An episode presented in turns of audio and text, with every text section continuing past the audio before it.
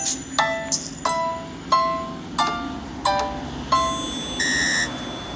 ッシュです。皆さんお元気でしょうか？今日は私は健康診断に行ってきたんですけれど、その帰りにね、あのー商業施設に来たら、ちょっと広い公園があって、そこでお昼を今食べていたところです。それで、今ベンチに座ってるんですけれど、目の前に桜がもう散っているものが結構あって、それが大島桜中桜なんですね。で、その桜に鳥が1羽、知らない鳥がいたので、それを調べてみたら、ヒヨドリっていうことでした。なので今日は大島桜とヒヨドリについて調べたことを話してみようと思います。今勉強中なんでね、ちょっとずつ覚えていこうと思います。まず大島桜は、えーとね、特徴としては大ぶりですよね。花がだいたい開いたら4センチぐらいになるような大きさで、そして葉っぱも大きいです。で、この大島桜の葉っぱを塩漬けにしたものが桜餅の葉っぱとして使われることで有名です。普通によく見るソメイヨシノと違う点としては、その大きいっていうことと、あと、ソメイヨシノは最初に花が咲いて、その後に葉っぱが出てきますけれども、大島桜は花と葉っぱが一緒に出てくるので、遠くから見ると、うん、ちょっとね、あの、黄緑っぽい色に見えるんですね。花と葉っぱが混じって。なので、い、ピンクの桜っていう感じではなくて、なんかこう、黄緑っぽい感じかなって思います。花の色も、だい、こんなにピンクっぽくなくて、白ですね。で、中心がちょっとピンクやから、遠目に見るとちょっと薄ピンクには見えます。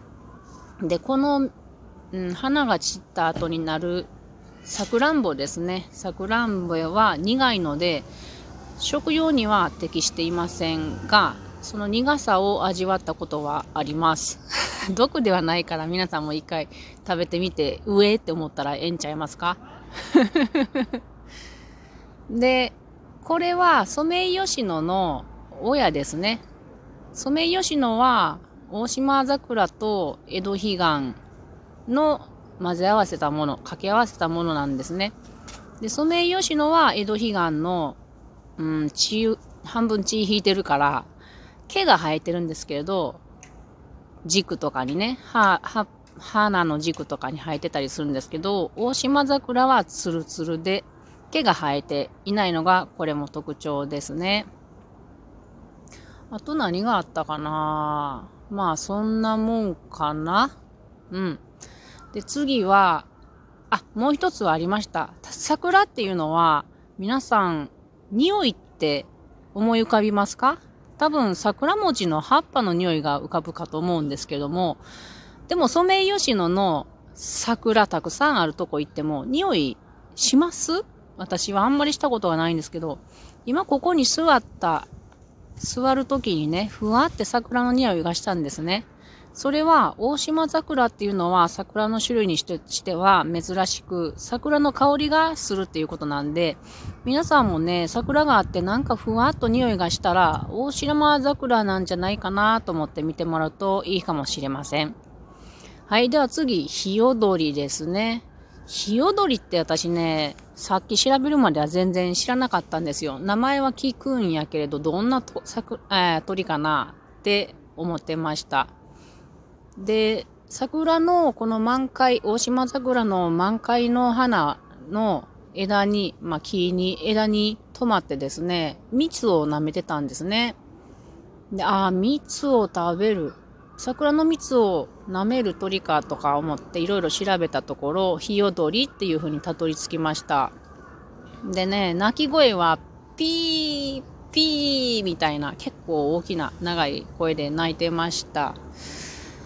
で、なんかね、あの特徴を話すのは難しいんですけれども、これは諦めますけれど、私もそんなに調べてないから。でもね、あのー、くちばしが長いっていう構造があるそうです。えー、っと、目白とか、このヒヨドリとかは、うんと、くちばしがまず長くって、その中にも長い細い舌があるから、鼻の蜜を吸うのに適しているんですね。だからこの花を落とすことがなく蜜を飲むことができる。で、その下の先端もですね、あの、細分化してるそうなんですね。すごい うまいことできてますよね。なので、蜜をうまく吸うことができるそうなんです。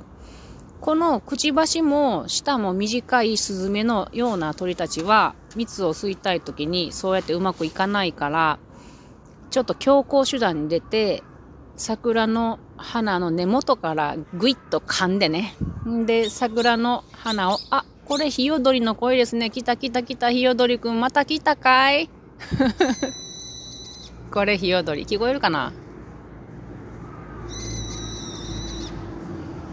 うん。ちょっとさっき私ね、ヒヨドリの音を携帯で出して遊んでたんですよ。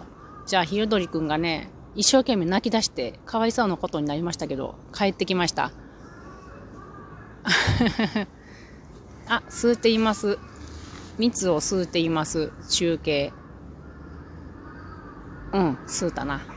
で、何の話してたっけ？ああ、そう、スズメたちは、蜜だけ飲むんじゃなくて、もう花を食いちぎってバラッと落としてしまうので、桜が花ごとバタバタバタって落ちていたら、それはもしかしたらスズメとか、こう蜜をうまく吸うことのできない鳥の仕業かもしれませんね。